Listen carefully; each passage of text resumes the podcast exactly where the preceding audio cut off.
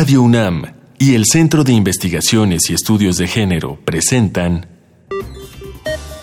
Escuchar y escucharnos. Construyendo, igualdad. Bienvenidas y bienvenidos. Estamos en una emisión más de Escuchar y Escucharnos Construyendo Igualdad. Es un gusto que nos sintonicen. Ya vamos haciendo camino, estamos ya avanzando en nuestros programas y en nuestros temas. El día de hoy vamos a hablar sobre mujeres con discapacidad y derechos sexuales reproductivos. Creo que es un, tema en el que habrá muchas preguntas que haré yo por ustedes, porque hay mucho que conocer y mucho que saber sobre la discapacidad eh, principalmente y después sobre los derechos de las personas con discapacidad, que es un tema que creo que no se discute lo suficiente. Y es muy importante porque no son personas ajenas, no son personas que no conviven con nosotros, somos nosotros mismos, hay diversos tipos de, discapacidad, los iremos identificando. Y bueno, para, para ahondar sobre este tema están hoy con nosotros la doctora Georgina Cárdenas, ya es vieja conocida de nuestro programa. Georgina, bienvenida de nuevo. Hola, un placer estar aquí con, con todas ustedes. Georgina, les recuerdo, es socióloga, maestra en estudios de género por el Colmex y doctora en antropología social por la ENA. Y está también hoy con nosotros la doctora Lisbeth Brizuela. Lisbeth es activista en derechos humanos, profesora de educación especial en el área de discapacidad intelectual, tiene una maestría en responsabilidad social y es directora para México de Disability Rights International, en donde ha colaborado desde el 2016. A lo largo de su carrera, ella se ha centrado en temas relacionados con la profesionalización de las organizaciones de la sociedad civil, educación y la promoción y defensa de las personas con discapacidad. Bienvenida, Lisbeth, a los micrófonos de Radio UNAM. Hola, ¿qué tal? Este, muchísimas gracias por la invitación y es un placer estar aquí con ustedes. Gracias a ti. Y pues para entrar en materia, vamos a escuchar la introducción que nos prepararon para el día de hoy sobre derechos sexuales y reproductivos de las mujeres con discapacidad. Identificamos a la discapacidad como sinónimo de enfermedad, de anormalidad, cuando en realidad debe ser entendida como una problemática social implica la interacción de personas con situaciones y condiciones individuales y las barreras del entorno que tiene como resultado la limitación o restricción de su participación plena y efectiva en la sociedad en igualdad de condiciones. La discapacidad la crea el entorno, no es inherente a la persona. Una misma condición puede tener efectos completamente distintos en la vida de una persona si ésta vive en un contexto incluyente o no. Entender desde este punto la discapacidad nos permite eliminar la estigmatización generada respecto a las personas con discapacidad. Se trata de personas que forman parte de una diversidad social, que deben ser reconocidas y que, por tanto, el Estado se encuentra obligado a garantizar sus derechos humanos, generando leyes y políticas públicas que respondan adecuadamente a la diversidad de todos los habitantes. Pero, ¿es igual para un hombre que para una mujer enfrentarse a una discapacidad? La respuesta es no. El tema de la discapacidad nos obliga a evaluar la problemática con perspectiva de género, ya que, por lo general, las mujeres con discapacidad enfrentan estereotipos por razones de discapacidad que se entrelazan con los estereotipos de género.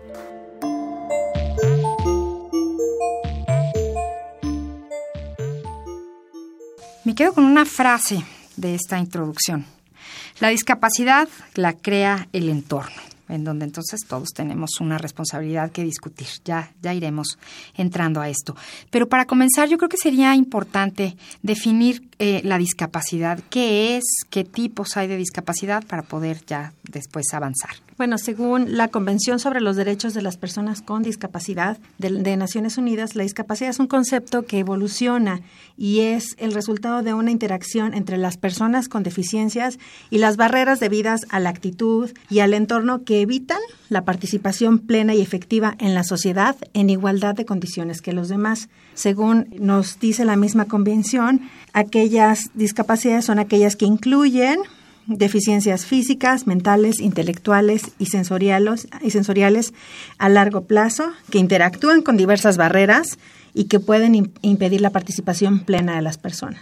Bueno, es importante que veamos la discapacidad desde otro lugar, con otra mirada, como algo que no es una enfermedad, que no lo veamos solamente en el espacio clínico, sino como una situación social. Las personas podemos tener en cualquier momento una discapacidad. Puede ser temporal o puede ser permanente, pero además hay diferentes tipos de discapacidades. El día de hoy nos vamos a centrar a las discapacidades psicosociales. Entonces, Lisbeth, ya no se manejan como una etiqueta, ¿no? Ya no se etiqueta a una persona con discapacidad. Estamos hablando más bien como de la interacción entre las personas que presentan esta situación y el resto de, la sociedad. Y el contexto. Y el contexto. Pero entonces, ¿qué es una discapacidad psicosocial? Te voy a poner un ejemplo muy fácil. Las discapacidades psicosociales antes eran consideradas como enfermedades mentales, ¿no? que van desde trastornos de ansiedad, esquizofrenia, trastornos bipolares, etcétera. Pero ahora se, se, se ubican dentro del marco de los, de los derechos de las personas con discapacidad, porque tienden a ser eh, discapacitantes debido al entorno que, que la rodea, ¿no? Cuestan a veces un poco de trabajo socializar, eh, mantener un trabajo, tener relaciones personales. Entonces, lo que nosotros necesitamos hacer como grupo de, de, sociedad es realizar ajustes razonables y brindar a las personas los apoyos para que ellas puedan seguir realizando sus actividades en, en su vida cotidiana. Y hay diferentes grados o diferentes, un espectro en el que las personas se ubiquen en algo más grave o algo. Ya no sé, ya no, hace muchos años que ya no se habla de grados en las discapacidades. Sin embargo, el, el ISTE lo que señala es que hay una serie de signos y o síntomas que pudieran ser considerados de alarma. Ellos señalan, sí, en documentos oficiales que, por ejemplo, hay que prestar atención cuando hay falta de concentración, cuando la gente duerme demasiado o no duerme, come compulsivamente o deja de comer, hay aislamiento social, pérdida de amistades, disminución en el rendimiento escolar o laboral, exceso de actividad o apatía, pensamientos recurrentes de grandeza, desvalorización, muerte o suicidio, inicio o aumento del consumo de alcohol, drogas, angustia y temor sin razón aparente. Entonces, solamente son como síntomas que una persona puede presentar, pero tendría que acudir a un especialista para que se haga un diagnóstico. Y que nos queda como llamada de atención si alguien que conozcamos o si nosotros mismos presentamos o padecemos alguno de estos síntomas, habría que buscar ayuda. Ok, ahora es importante mencionar que no se padecen y no se sufren las discapacidades, porque cuando estamos hablando de mm. padecimiento, de sufrimiento, estamos como retomando el enfoque médico que es completamente, no digo que sea violatorio de derechos humanos, pero sí es importante darle un enfoque más amplio al espectro de la discapacidad. Desde el lenguaje. Desde el lenguaje. Tenemos muchísimo que aprender. Bueno, pues tenemos ahora nuestra propuesta musical del día. Estará a cargo de Víctor Manuel, cantautor asturiano, famoso por su crítica social en los años 70. Escuchemos a continuación Solo pienso en ti y lo comentamos.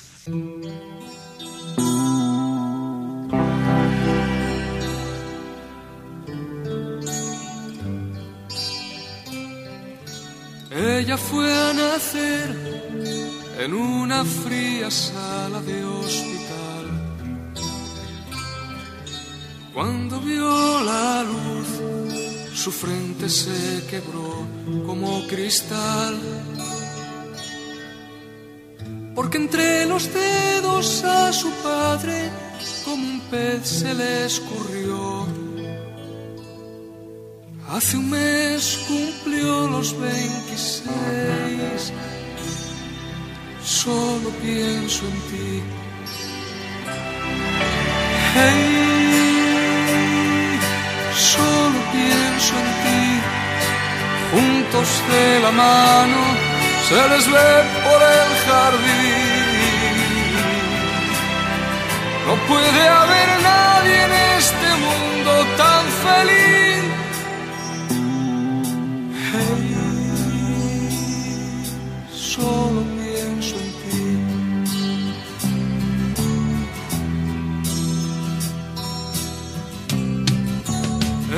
De pie, le fueron a parir entre algodón.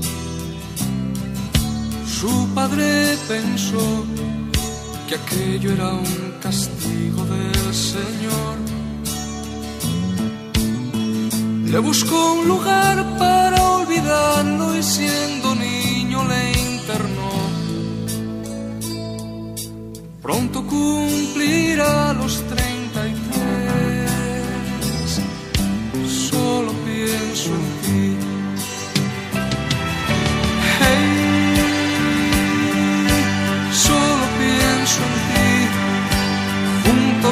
la mano se les ve por el jardín. No puede haber nadie en este mundo tan feliz.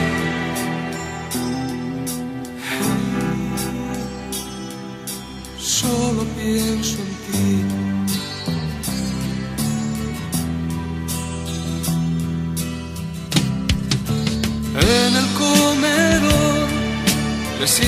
Separados a comer. Si se miran bien, les corren mil hormigas por los pies. Ella le regala alguna flor y él le dibuja en un papel algo parecido a un corazón.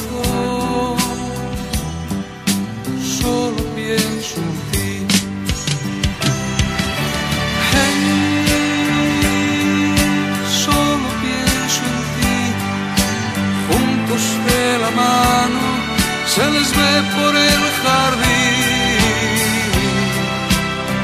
No puede haber nadie en este mundo tan feliz.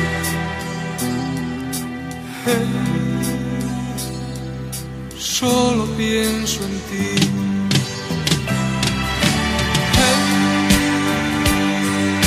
Solo pienso en ti. Juntos de la mano se les ve por el jardín.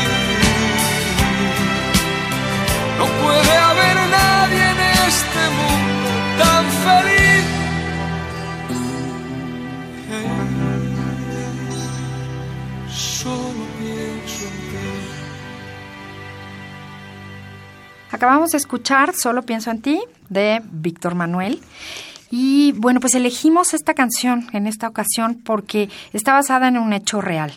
En Córdoba, España, en una institución que en aquel tiempo internaban a las personas con alguna discapacidad, se conocieron un hombre y una mujer y la canción habla de su historia de amor, pero lo que nos pareció importante es la determinación de, de, esta pareja, porque al final ellos se casaron contra las convenciones sociales, contra las leyes. Parece ser que siguen juntos, tuvieron hijos y, pues bueno, demostraron justamente eso, la, la determinación para, para realizar lo que ellos querían de sus vidas, para tomar decisiones que que supongo que mucha gente en esa situación de discapacidad puede hacerlo y a veces somos el resto de las personas los que o lo impedimos o, o, los descalificamos. Y ahí es donde creo yo que, que, va a quedar el mensaje de aprendizaje para este programa. Ya nos dirán ustedes al final.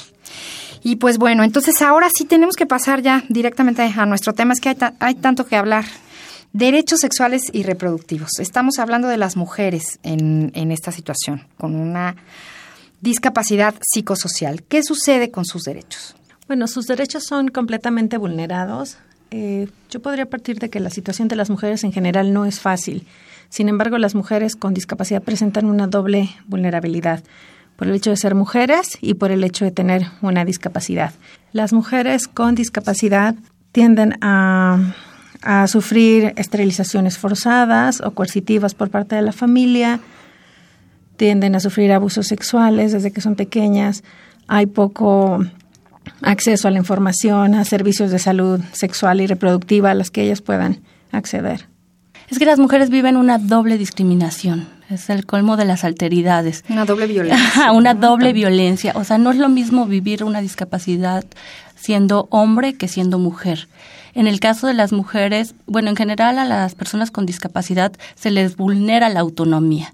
¿No? Otras personas quieren tener el derecho a decidir por ellos porque creen que no tienen esa autonomía. Entonces, eso es un mito. Lo que se está buscando ahora es que se les reconozcan a las personas sus derechos, su derecho a la educación, su derecho a una vida sexual libre e informada. Porque ¿qué sucede? Que a las mujeres piensan que no tienen deseo, que no van a pensar en relaciones sexuales, sin embargo, a la vez las esterilizan para evitar que en caso de que tengan una relación sexual, ellas queden embarazadas en una idea eugenésica de que no se reproduzcan las personas que son, digamos, diferentes a, a, lo que se conoce socialmente como lo normal. Entonces, bueno, las mujeres lo viven totalmente diferente. Se ve primero a, a, la discapacidad antes que la mujer. Entonces, eso es por, el, por eso que tenemos que prestar mucha atención en el tema. Incluso quisiera mencionarte que las mismas instituciones como el INEGI, ahora de, en los meses anteriores, publicó un atlas de género que se encuentra en línea y en este atlas habla de las mujeres políticas, de las mujeres indígenas, pero no visibiliza a las mujeres con discapacidad. Entonces, si, si bien en sus cuestionarios que hace el INEGI cuando hace censos, sí pregunta por las mujeres con discapacidad, muy recientemente, ¿verdad? Apenas en 2003 amplió el espectro del tema de la discapacidad, pero no está visibilizando a esas mujeres. Entonces, pareciera que no las, no las ven y hay Un, número, digo, no está visibilizado ahí, pero Lisbeth, ¿qué nos puedes decir tú? No hay un número, no hay investigaciones en México, son muy poquitas, son muy contadas las investigaciones que tenemos al respecto.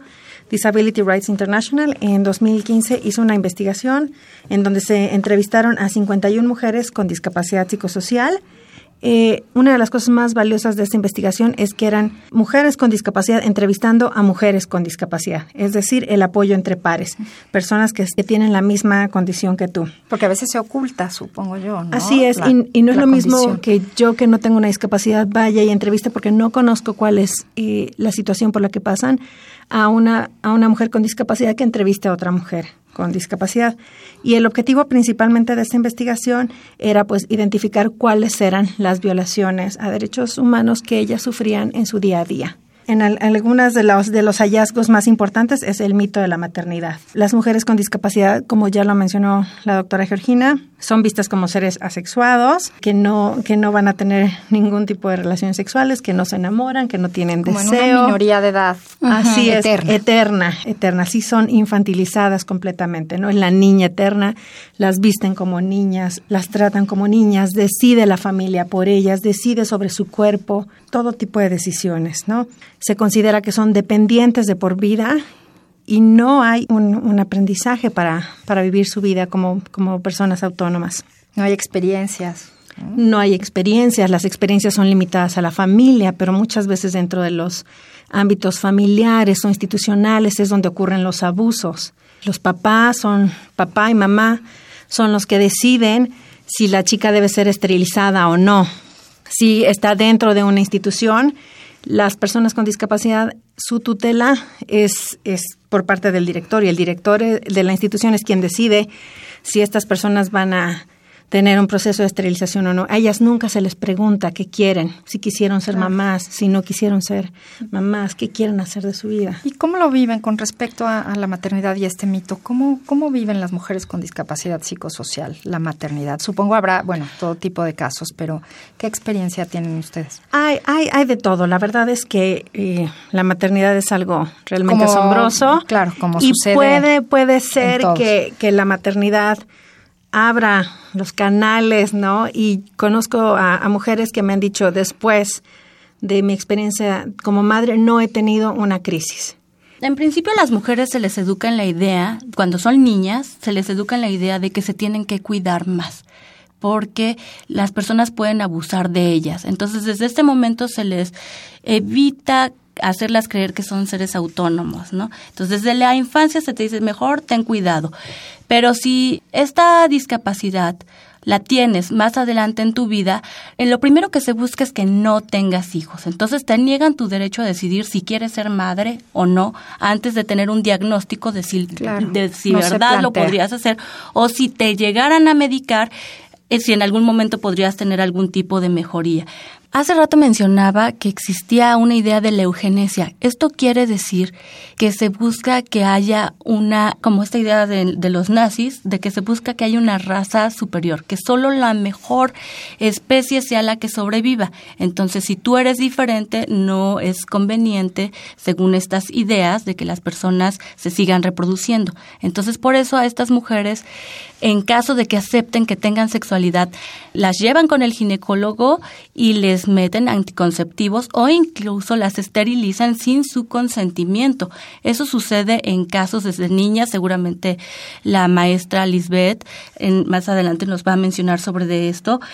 Pero eh, también te quiero comentar que se hizo un estudio que lo hizo Disability Rights junto con el colectivo Chucán, que es el que nos mencionaba Lisbeth, donde se menciona los casos de mujeres que han sufrido esterilización forzada o también mujeres que te dicen que ellas se embarazan, pero socialmente las estigmatizan y les dicen que son irresponsables, irresponsables por traer hijos a la vida sin ellas tener la capacidad de poder cuidarlos. Entonces a ellas las cuestionan doble que a las mujeres porque sienten que no van a tener la capacidad de hacerse responsables de sus hijos, sobre todo si tuvieran un momento de crisis. Claro, y sin ver como cada caso específico cada situación, ¿no? cada condición física y emocional. Quisiera agregar que las mujeres no criamos a nuestros hijos solas, ninguna de las mujeres. Criamos a nuestros hijos en comunidad, con ayuda de nuestros familiares. Entonces es el mismo caso para las mujeres con discapacidad. No tendríamos por qué juzgarlas diferente cuando todas las mujeres necesitamos de apoyo para la crianza de los, de los hijos. Pues vamos a pasar ahora a nuestras recomendaciones. Por cierto, Georgina, el informe que acabas de mencionar está entre nuestras recomendaciones. Si quieren ustedes leer más sobre el tema, va a nuestras recomendaciones del día de hoy. Si deseas más información sobre este tema, te recomendamos Discapacidad. Una mirada desde el feminismo, de Mariana Díaz Figueroa. La información se encuentra en el blog del Área de Derechos Sexuales y Reproductivos del CIDE. Es un espacio para reflexionar sobre los diferentes puntos de conexión que existen entre el derecho, el género, la sexualidad y la reproducción. También te recomendamos Discriminación Múltiple, Mujeres con Discapacidad en México, de la maestra Alejandra Prieto de la Rosa, maestra en Políticas Públicas Comparadas por Flaxo, México estudiante del doctorado en Ciencias Políticas y Sociales de la UNAM. Y finalmente, abuso y negación de derechos sexuales y reproductivos a mujeres con discapacidad psicosocial en México. Un informe de Disability Rights International y el colectivo Chucán. Autora principal, Priscila Rodríguez, directora de la Iniciativa para los Derechos de las Mujeres en las Américas, Disability Rights International. Puedes encontrar estos textos en las redes sociales del CIEG. En Twitter, busca arroba CIEGUNAM y en Facebook, CIEGUNAM. Consúltalos.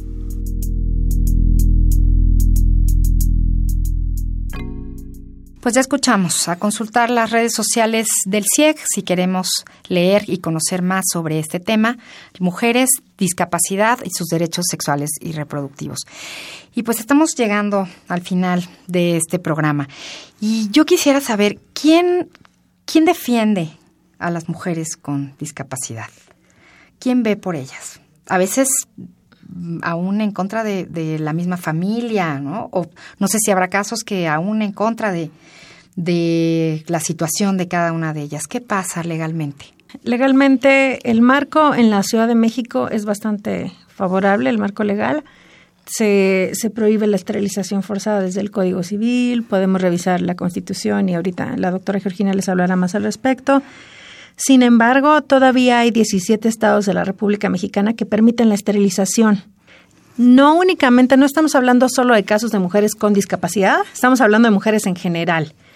Y las mujeres son esterilizadas por discapacidad, por una condición de mujeres indígenas o por, eh, o por reclusión. Algunas mujeres que están en, reclusión para poder tener como una vida eh, sexual o que, vayan, que las visiten sus, sus parejas, les piden que se esterilicen para poder, eh, para poder, dar, el, dar, el, servicio. Así es. Sin embargo, Disability Rights International ha estado documentando violaciones a derechos humanos a personas con discapacidad en instituciones desde el 2000. Tenemos el caso específico de Casa Esperanza, que es una institución altamente abusiva que fue cerrada en 2015, en donde el DIF firmaba convenio con la institución y establecía que las mujeres debían ser esterilizadas para el ingreso a la misma institución. Como requisito. Como requisito, a pesar de que la ley de la Ciudad de México lo prohíbe. Entonces, están en un sistema completo de desprotección y la relatora para los derechos humanos de las personas con discapacidad, Catalina de Bandas, hace unas recomendaciones muy puntuales en donde dice que es importante reconocer los derechos sexuales y reproductivos por ley y quitar todas las barreras que limiten el ejercicio de los mismos. Y en esta ciudad, ¿por qué, ¿por qué estamos en una situación favorable y dónde se denuncia, Georgina? Sí, pues recientemente en la Constitución de la Ciudad de México se incorpora nuevos elementos como, por ejemplo, el derecho al cuidado. Se dice, el sistema atenderá de manera prioritaria a las personas en situación de dependencia por enfermedad, pero también por discapacidad.